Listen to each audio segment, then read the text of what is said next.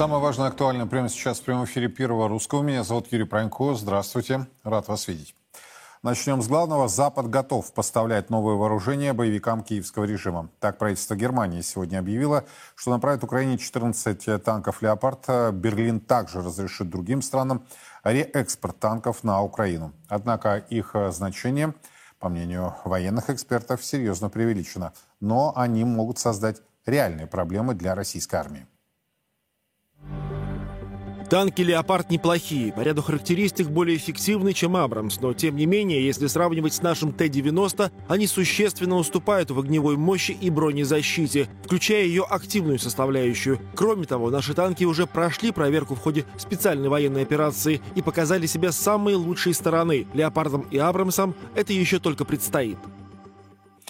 Сегодня же стало известно о том, что ВСУ готовит контрнаступление на Запорожском фронте. Э, фиксируется скопление до 40 тысяч боевиков. Между тем, советник Зеленского Подоляк заявил о возможных ударах по российским городам. Цитата официально подтверждено. Внутренняя эскалация войны в России неизбежна.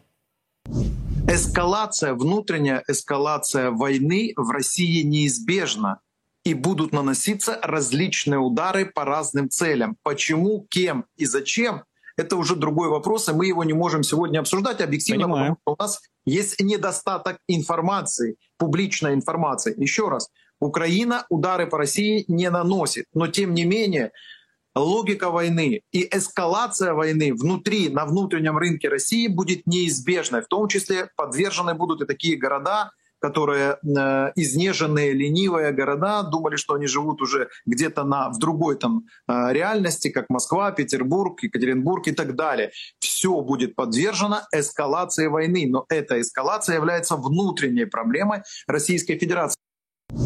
Официально представитель Кремля Дмитрий Песков сегодня прокомментировал подобные заявления.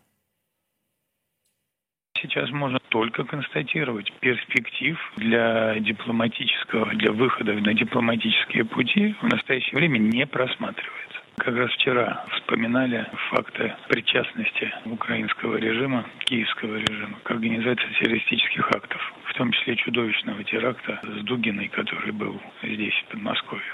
Очевидно, что киевский режим не гнушается ничем. Это лишний раз подтверждает правильность избранного пути, и правильность наших намерений оградить себя от такой опасности. Если говорить о ситуации, которую мы фактически имеем, особенно ситуация в Европе и в мире, то она действительно чрезвычайно чрезвычайно напряженная. Перспективы развития ситуации с учетом той линии, которая была избрана Североатлантическим альянсом под руководством Соединенных Штатов Америки, перспективы пока не сулят каких-либо элементов разрядки. Надо здесь трезво смотреть в глаза этой напряженности и отдавать себе отчет в том, что происходит. Это накладывает на нас обязанность быть особенно внимательными, быть начеку и принимать соответствующие меры. Собственно, происходящее сегодня комментировал глава российского государства. А в Татьянин день он прибыл э, к, на встречу со студентами и преподавателями профессорско-преподавательским составом Московского государственного университета. В частности, Владимир Путин говорил о прилегающих исторических российских территориях, которые имеют большое значение с точки зрения защиты и национальной безопасности нашей страны. Мне хотелось бы вас поблагодарить за поручение демобилизации студентов и за возможность вновь вернуться к процессу обучения. В нашей стране уже много делается для адаптации вернувшихся ребят. В частности, в рамках проекта университетские смены реализуются программы, с помощью которых у ребят появилась возможность восстановиться и э, вернуться к привычной жизни. В ходе программы они участвуют в спортивных мероприятиях, экскурсиях, также образовательных классах, посвященных истории России и ее культуре. Э, насколько мне известно, уже 200 демобилизованных студентов из Луганской и Донецкой республики приняли участие в данной программе. Я уверен, что вместе мы продолжим приносить вклад в общую победу, каждый на своем поприще. Я горжусь тем, что могу получать свою профессию и работать на благо Родины и ее народа. Как вас зовут еще раз? Олейник Владислав. Ну, Владислав, ну, во-первых, хочу э, поблагодарить вас и всех ваших боевых товарищей, которые принимали участие э, в боевых действиях по защите людей, э, ваших э, соотечественников, наших сегодня соотечественников. Думаю, что такие люди, как вы, э, острее всего и точнее всего понимают необходимость того, что сейчас делает Россия по поддержке наших граждан, проживающих на этих территориях. И в Луганске, и в Донецке, в Донбассе в целом, и в Херсоне, и в Запорожье. Цель, как я уже много раз говорил, прежде всего защита людей и защита самой России от тех угроз, которые пытаются создать на прилегающих к нам наших же исторических территориях. И мы этого не можем допустить. И вот несколько важных заявлений э, этой минуты. Поставки Киеву ураносодержащих снарядов западного производства Москва будет расценивать как применение грязных ядерных э, бомб.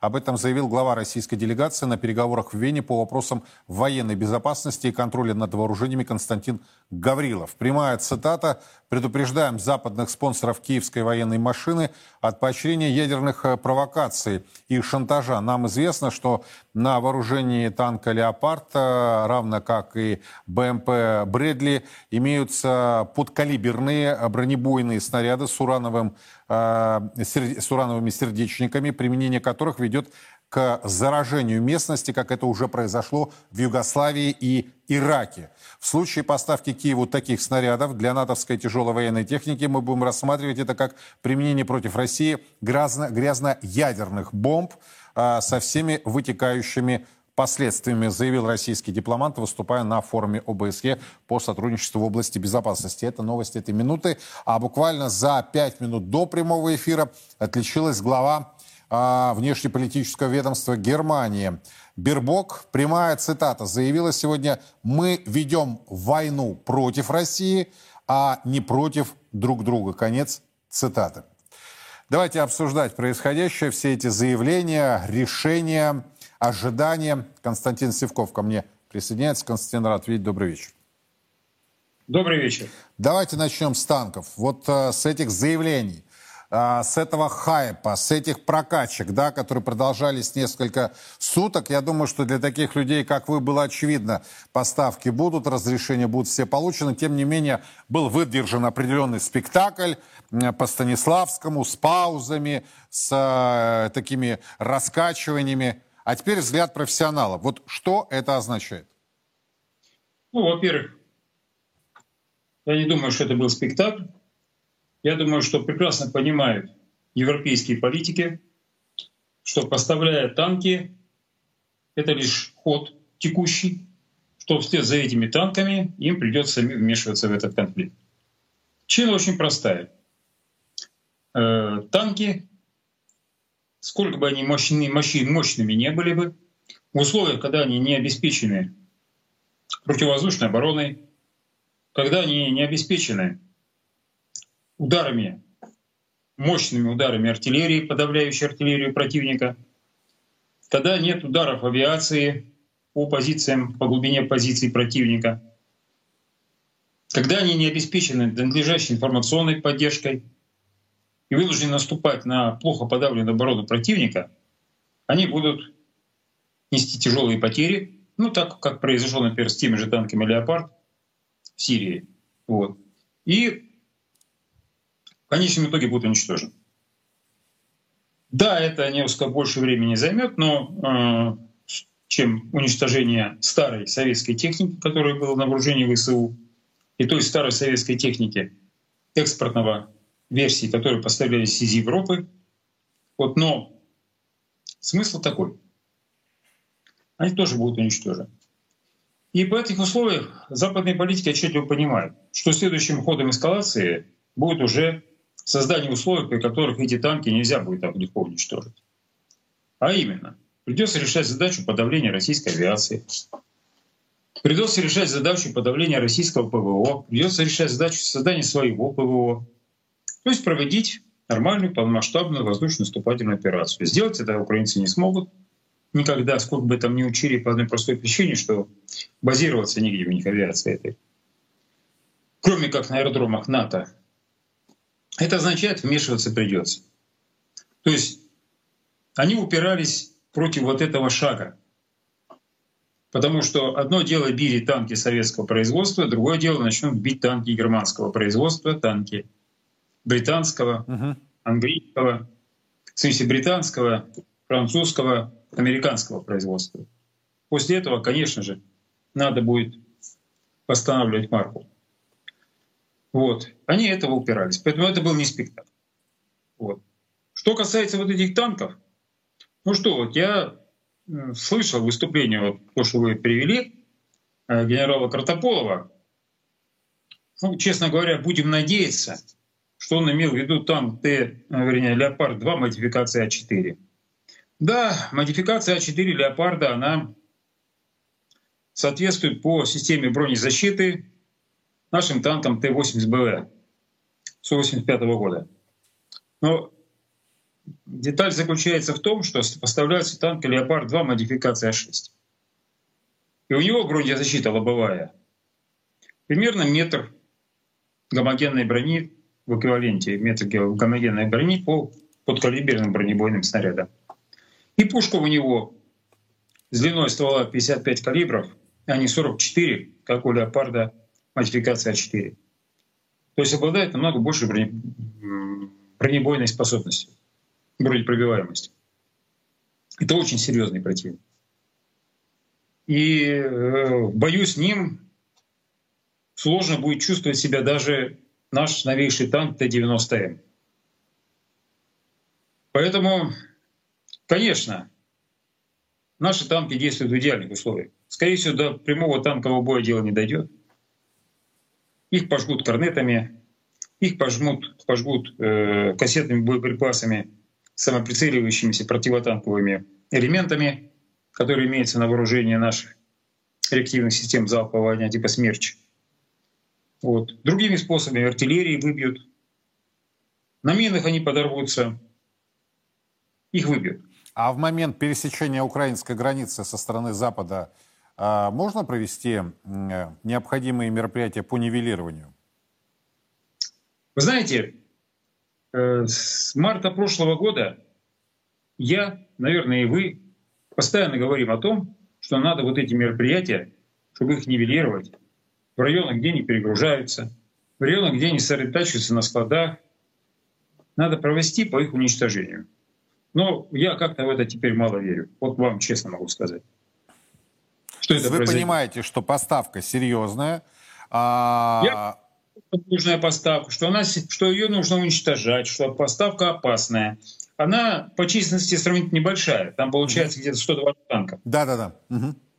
Вот. Из которых 40 это украденных у значит, э, этих самых, у, как ее зовут у Марокко. Танки Т-72, которые Чихам они отдали для того, чтобы провели модернизацию. Но Чехи их присвоили, а решили отдать Украине. Чем были сильно удивлены марокканцы такой беспардонностью. Поэтому тут вопросов нету. Вот. А вот эти вот порядка там 75 машин, это французские, английские, э, немецкие, вот танки американские. Вот эти танки, там американцы, по 30 танков, остальные там по 15 дают. Вот. Да, еще польские польские, но польские они как? Это те же немецкие, только Леопард модификации как раз А4, модификация вот этой модификации. Вот. То э, вот эта вот техника, а, конечно, ее надо было бы там уничтожить.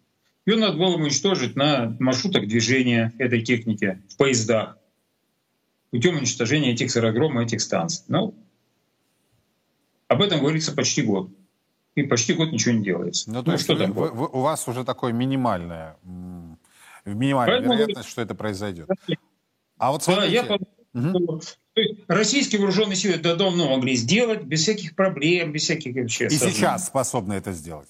Сейчас это могут сделать, никаких проблем. Но есть политическое решение.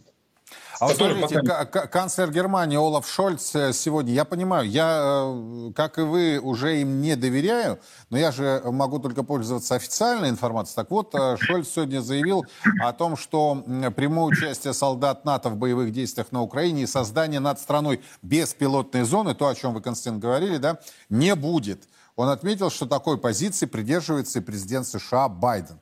Как прокомментируете эти заявления? Ну, что я могу сказать? Э, по поводу того, что не буду поставлять танки, это тоже была речь, но дело, речь шла, ну, вы идите поставили. Дело заключается в другом. Вот когда эти танки будут уничтожены, станет вопрос, как так? Могучая западная техника вот так уничтожена. Тем более, если уж так говорить, то появление этих вот э, там 70-80 танков западного производства даже в определенной степени было бы интересно. В каком плане? Мы бы изучили тактику, способы их действий, изучили на практике боевых действий сильные и слабые стороны Это своих. у вас прям так говорит военный человек. Это прям чувствуется. Да, да, да. Мы все Такой бы это изучили. даже появляется. Да, мы получили бы очень ценнейшие данные, ценнейшие. Потому что, конечно, надо понимать, что наша армия предназначена для войны не с Украиной.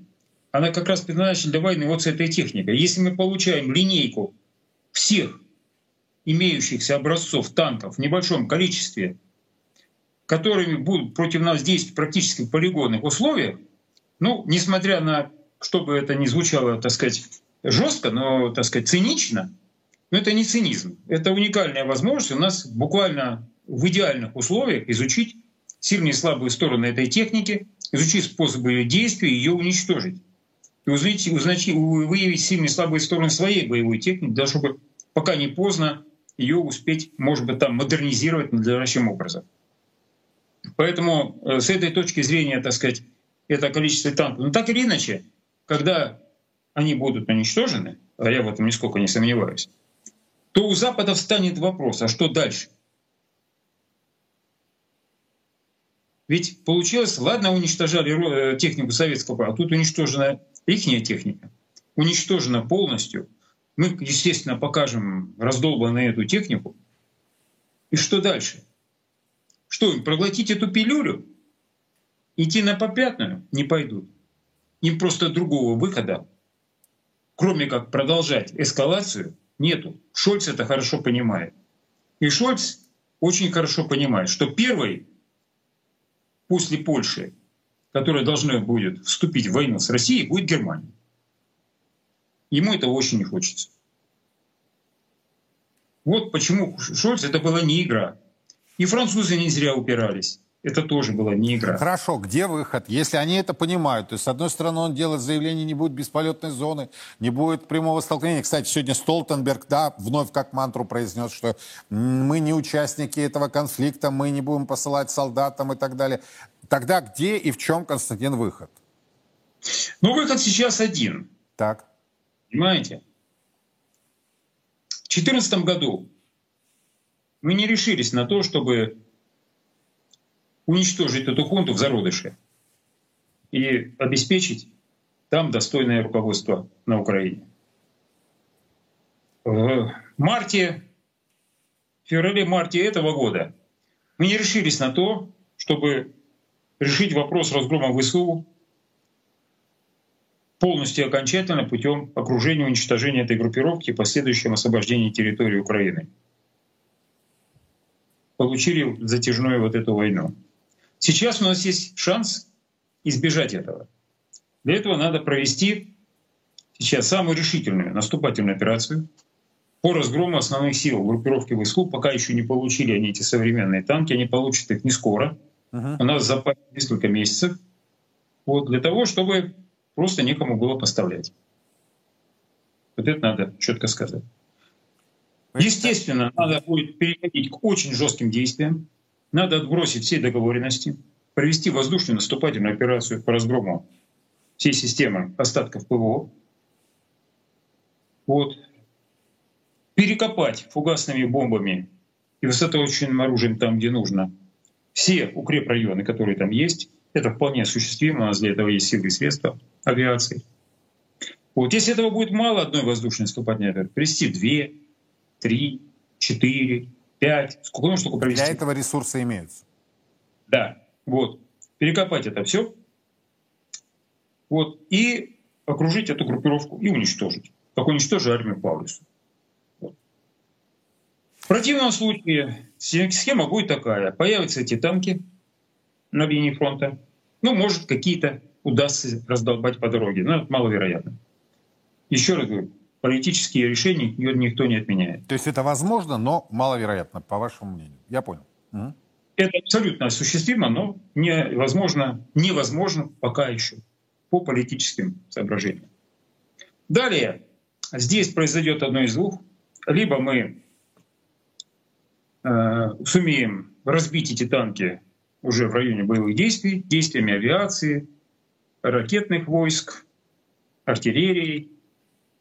Вот. Либо им удастся сформировать кулак, нанести удар, это худший вариант, где-то прорвать нашу оборону на узком участке фронта за счет перевеса сил, устроить нам шухер, как говорится, в тылах, пройтись по нашим тылам, нанести нам потери, после чего они все равно будут уничтожены.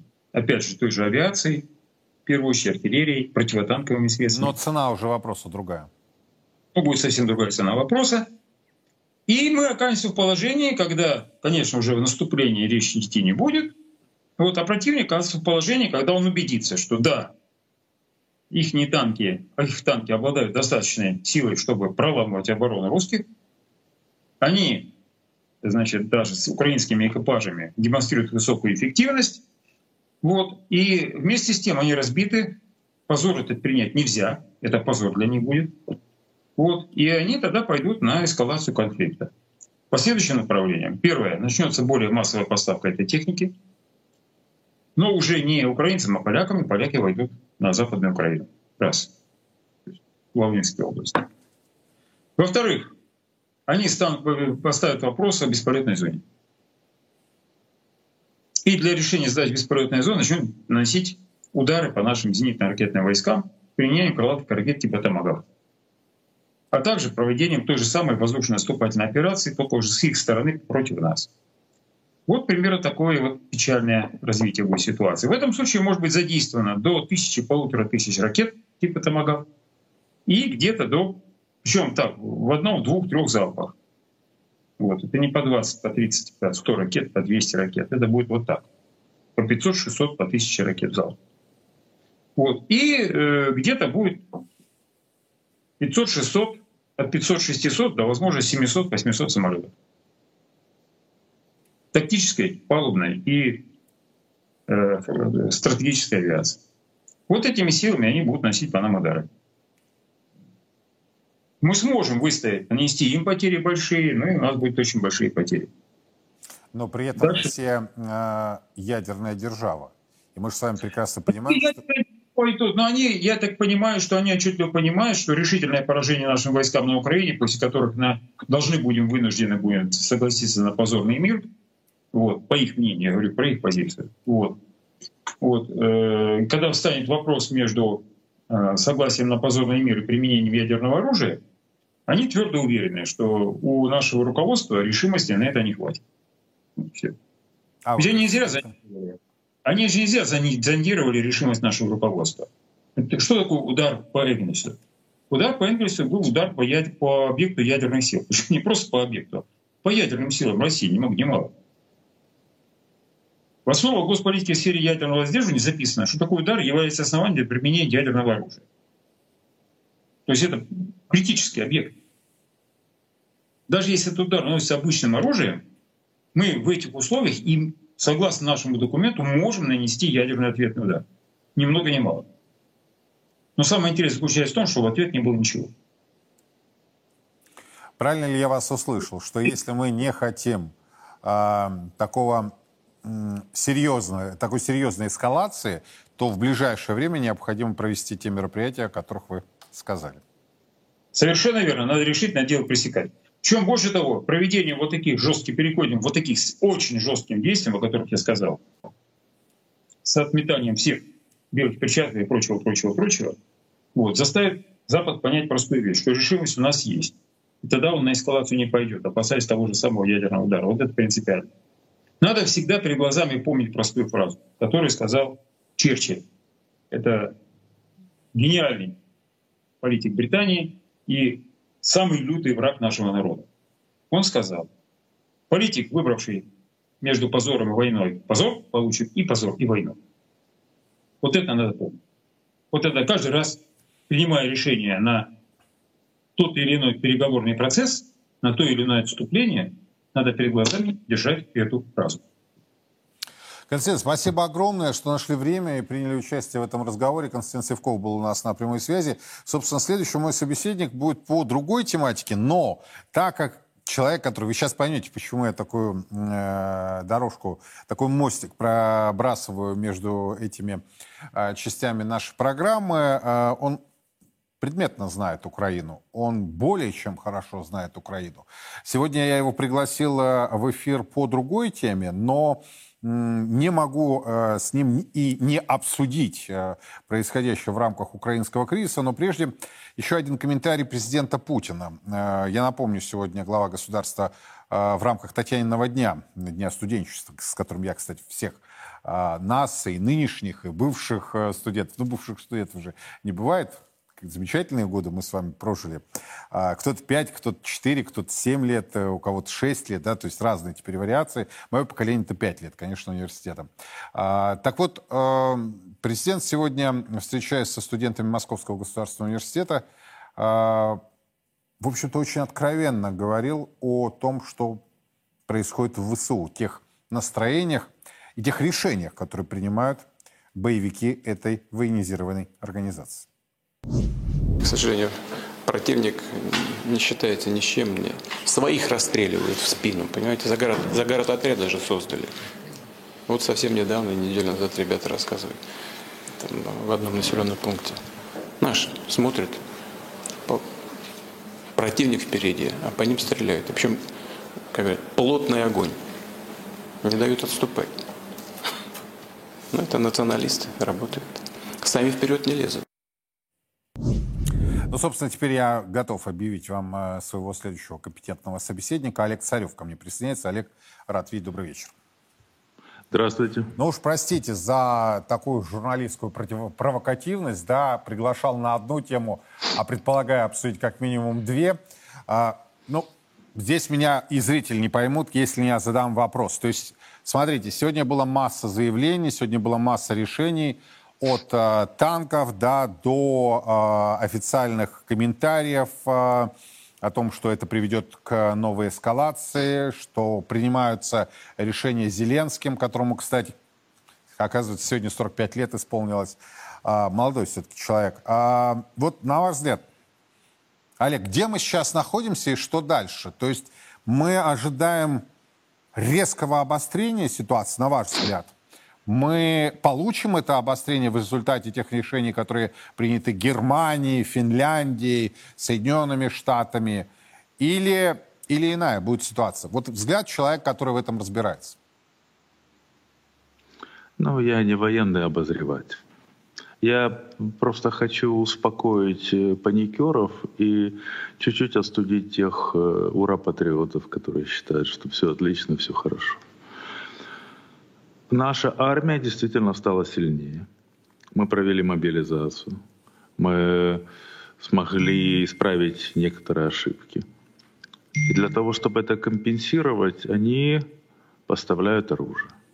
Этого оружия не так много, как они могли бы поставить. Поверьте мне, ну, меньше одного процента танков, сколько, полпроцента или 0,2% от танков, которые находятся в НАТО.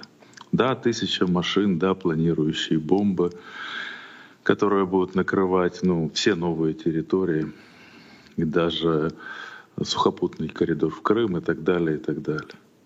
Но именно вот э, все точно просчитано так, чтобы это было то количество оружия, которое не даст гарантированно победить Украине и остановит наступление России. Они так посчитали. Это не значит, что нам надо расслабиться. Это значит, что тысячи легких бронированных машин плюс там сотня с лишним танков, они могут в любом месте, они связаны между, в отличие от нас, у них хорошо работают рации, э, и у них есть связь между собой, они могут где-то проколоть э, фронт или или выстроить понтонный мост через Днепр за пару часов. У них есть вертолеты, они могут высадить десант, закрепить плацдарм. И, и потом буквально за несколько часов доехать, например, до, э, до Чингара, да, вот, там вряд ли дальше они пройдут. То есть такое может быть, но может быть и такое, что мы возьмем Запорожье, отрежем э, Донецкую группировку. То есть вот, вот такие расклады. Поэтому Поэтому да, ситуация непростая, но в то же время многое зависит от нас. И это не, она не катастрофичная. А вот смотрите, Олег, э, на меня очень большое впечатление э, производит, ну, поедем все-таки историческая память, что называется, памяти о наших с вами предках, которые победили немецкий фашизм. Я имею в виду, конечно, решение официального Берлина.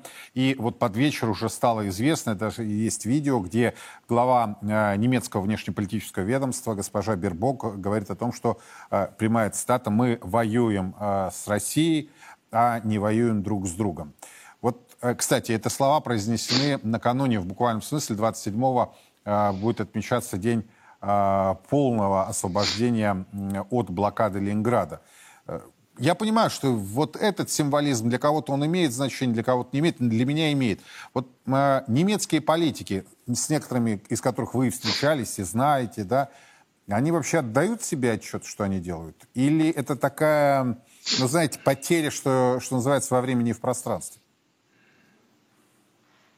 С разными политиками я встречался, и поэтому были разные подходы. Был э, немецкий посол, который на Майдане вел себя чуть ли не активнее, чем американский. И, да, это действительно есть так. И тогда они считали, что они поставят Виталия Кличко президентом. Это будет их президент, это их проект. Там, в тот момент, когда захотели, э, американцы включились. Байден провел собеседование с Кличко, с Порошенко и выбрал Порошенко. И Порошенко стал президентом. Но до того момента немцы действительно надеялись. Но в то же время громадное количество народу, людей, политиков. Вы посмотрите соцопросы по Германии.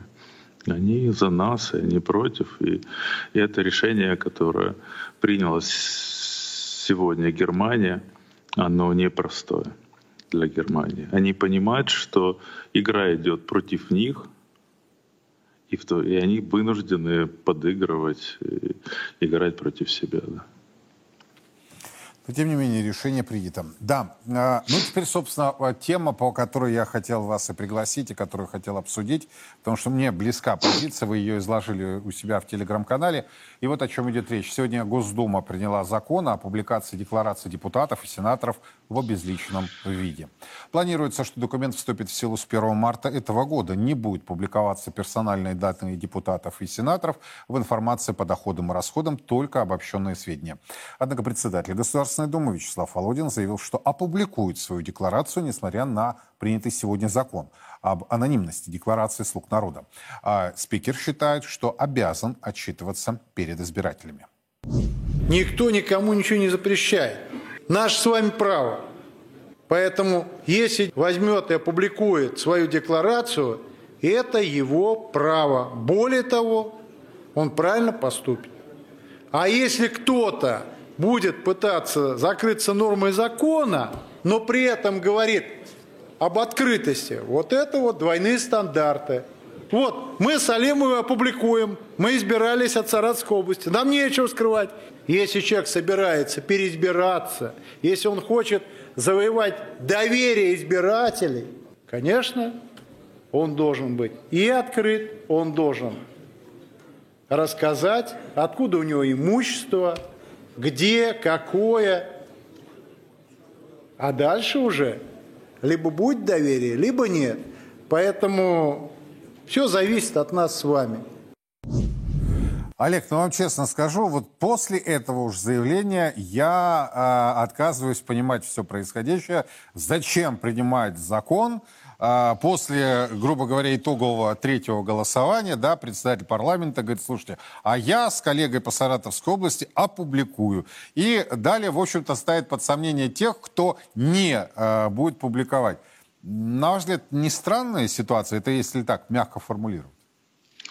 Она странно выглядит. Она странно выглядит, потому что спикер сначала э, проводит закон, и депутаты его, как, как правило, единогласно, да, как у нас Государственная Дума, все, все за голосуют, и потом э, говорит о том, что а мы будем все равно публиковать, или я буду. Вот, э, то есть, получается, сначала создали препятствие, а потом будут его э, преодолевать. Но, но это только кажется. Ну, во-первых, о том, что после того, когда это становится делом добровольным, не обязательным, он сразу же теряет весь смысл, потому что если есть какой-то коррупционер, ну вот он и не опубликует. Или, например, он опубликует, но не то.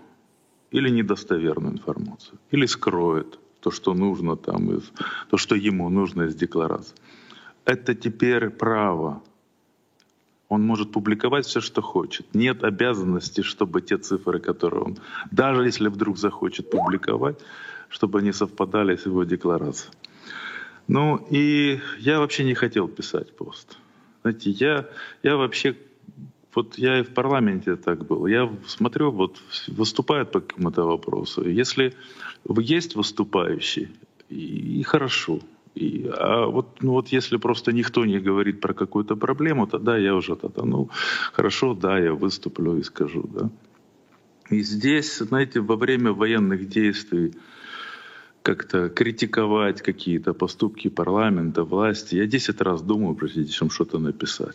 Но ну, я вечером открыл статью у моего друга на телеграм-канале опубликованную, зашел и смотрю, сколько депутатов, прямо хор был голосов о том, что какое-то правильное и нужное решение. В смысле, обезличить всю информацию? Обезличить, да.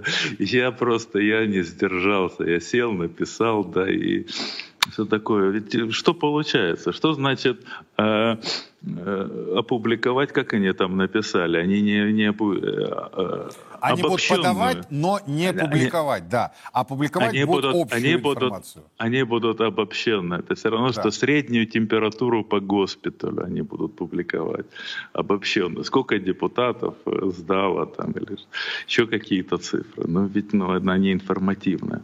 Пишут, начали говорить о том, я читал просто вот и по аргументам выкладывал. Пишут о том, что Э, во время военных действий это вот э, безопасность э, будут депутатов. Ну послушайте, ну какая безопасность? А в окоп пойти, а там небезопасно?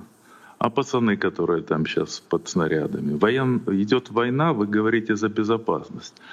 Говорят о том, что ставят под угрозу их жизни. Какие жизни?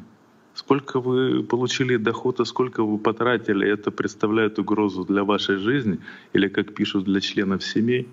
Но это ж чушь полная. И знаете, ведь проблема в чем? Вот э, у нас была бы совершенно другая ситуация сейчас и в стране, и в армии, если бы не коррупция. И коррупция во время военных действий ну что может быть циничнее, чем коррупция во время военных действий? Ну и, э, слушайте, у нас за последних, я публиковал цифры у себя uh-huh. в телеграм-канале, за последних 10 лет, по-моему, э, водоизмещение яхт, э, приобретенное нашими олигархами, больше, чем водоизмещение военных кораблей, которые ввело государство.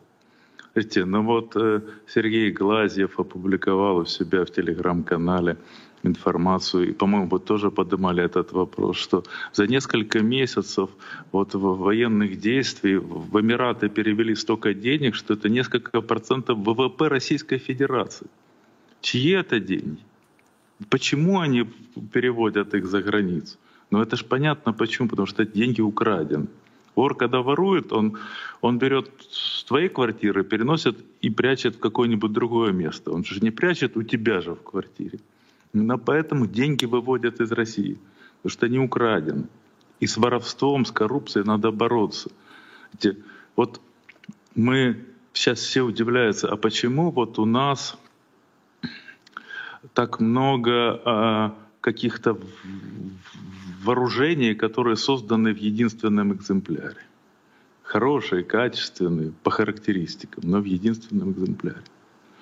Слушайте, но это все равно, что, знаете, вот если строить здание, если строить здание, самые сладкие работы, скажите, земельные. Земельные, потому что закопал, выкопал, и дальше не видно, что ты И закапывал и какой выкапывал. сантиметр-то, То есть- 10 или 15? Да, и сколько, да, ты выкапывал, да. Это идеально для всех. Но здание нельзя построить только земельными работами. Нельзя, например, там сказать, вот, э, вот мы тут построим э, университет, вот мы выкопали землю, вот мы закопали, там где-то есть фундаменты и сваи, а вот на картинке, как он будет выглядеть. Вот один такой университет, вот больница, вот дом жилой, вот еще что-то. И он скажет, да, да достраивайте, да, вы заработали там на земельных работах, но здание должно стоять. А в военной технике по-другому. Самые дорогие работы — это научно-исследовательская конструкторская работа, НИКР. И ведь это очень удобно создать одну изделие. Там можно бесконечные деньги вложить в его разработку. Это самые сладкие работы с точки зрения тех, кто выполняет эти работы. Но потом довести этот объект до массового, чтобы он поступил в войска, а там сказали, послушайте, ну это чушь собачья, он не ездит, он не летает. Эти, ну что тогда? Вот сейчас э, наш э, президент сказал о том, что существуют проблемы с беспилотниками. Что у нас сказали производители? Не переживайте, в 25 году сделаем. Да? В 25 Знаете, почему в 25-м? Потому что они считают, что в 25-м они нам не понадобятся. А если вдруг, то говорят, ну послушайте, мы сейчас мы решили, они будут еще лучше. Но будут не в 25-м, если вдруг растянутся войны, они будут в 27-м, но они будут вообще не имеющие аналогов, вообще не имеющие аналогов. Это будут исключительные беспилотники.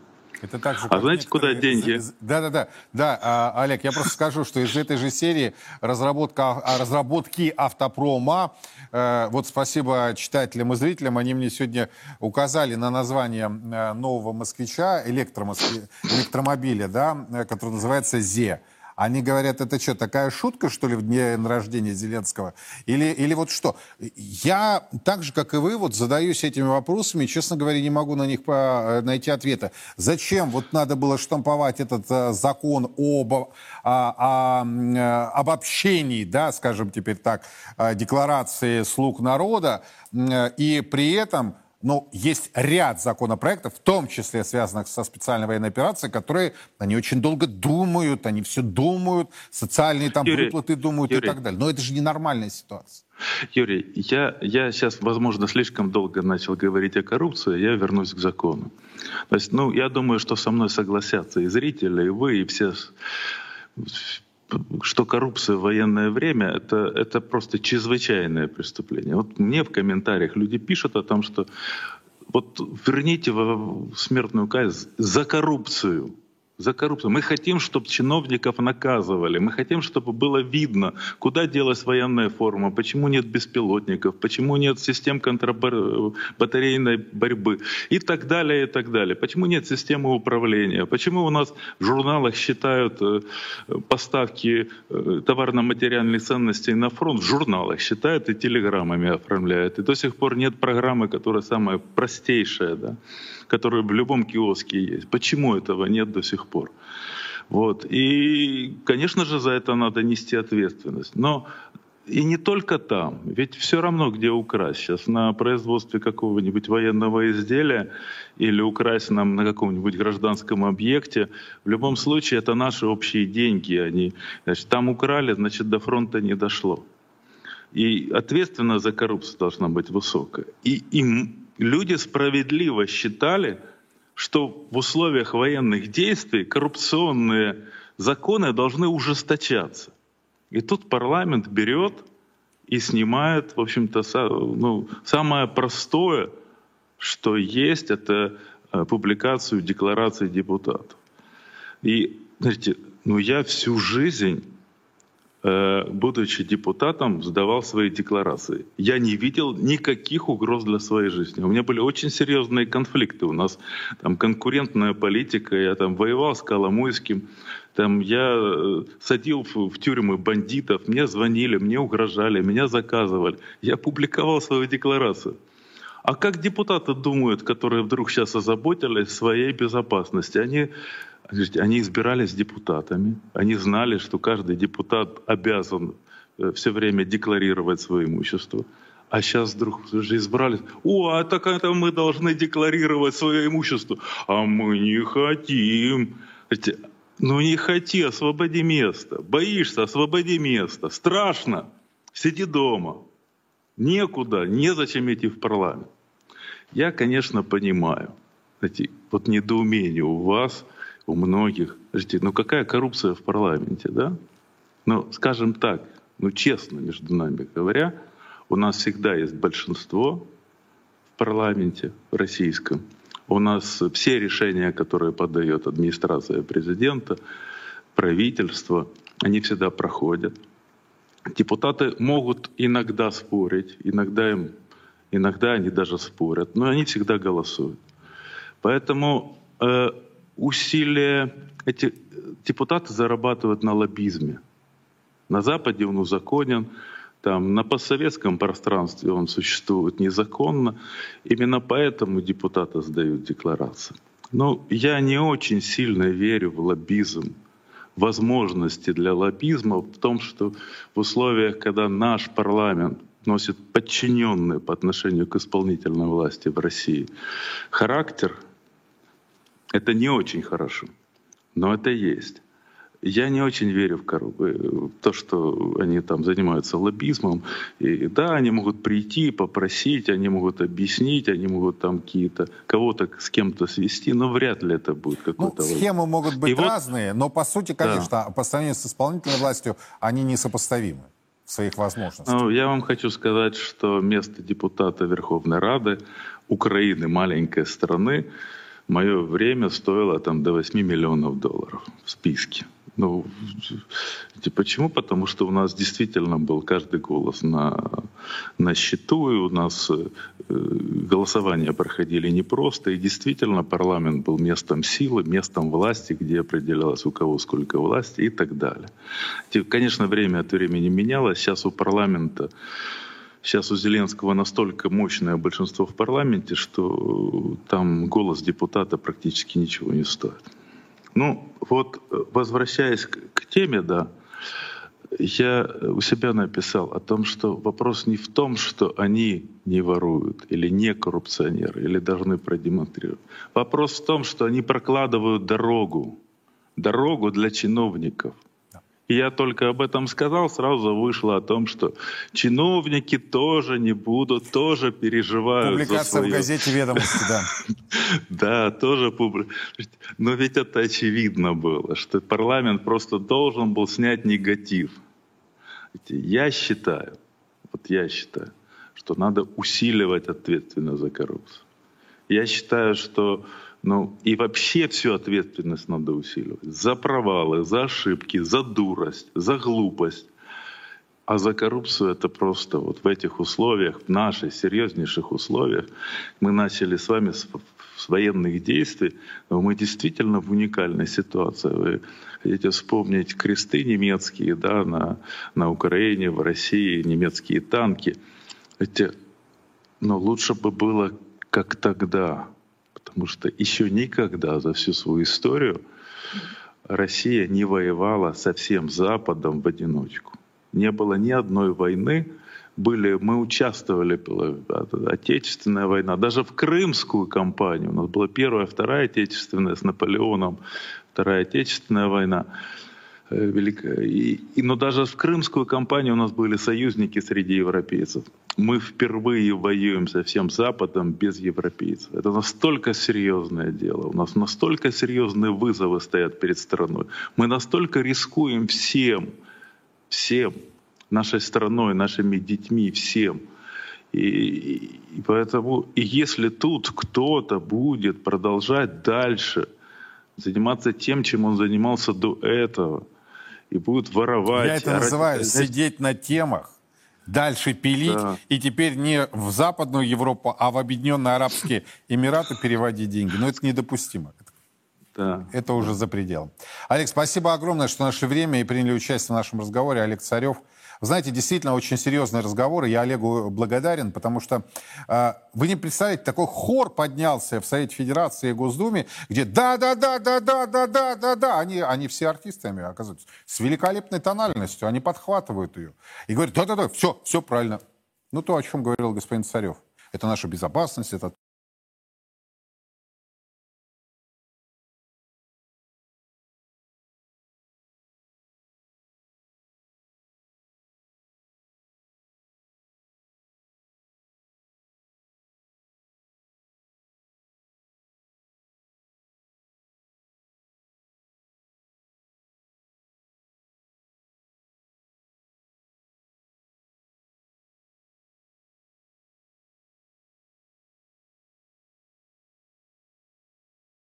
он дал понять им, вы тоже публикуйте. Депутаты Госдумы. И члены Совета Федерации, сенаторы, и чиновники. Или, а вот давайте сделаем так. Я, в конце концов, меня считают же не очень корректным журналистом и аналитиком. А давайте так решим. Кто не опубликует, тот жулик и вор. И вот пусть обижаются на меня, пусть как-то давят на нас. Кто не публикует, тот жулик и вор. Но если человек честный, ему же нечего скрывать. Но между тем в парламенте, вот все-таки хочу успеть эту тему, предложили лишить заработка уехавших за границу.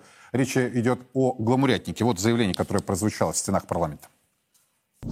Убеждена, что в отношении тех, кто прямо поддерживает врага и отрекается от своего отечества, а таких считанные единицы, просто каждого из них в отдельности слишком много, мы должны действовать системно, строго в правовом поле. Давайте отвечать им холодно, четко, эффективно и по закону.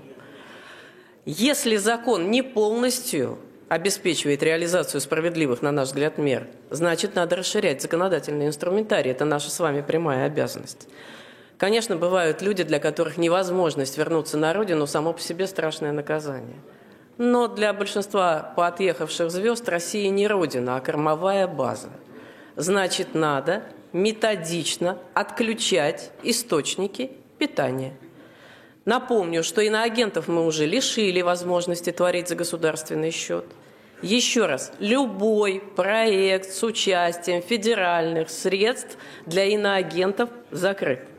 Остается вопрос частных проектов и площадок, как для иноагентов, так и для тех, кто формально к этой категории не относится – но в последнем случае очень оперативно реагирует наше гражданское общество.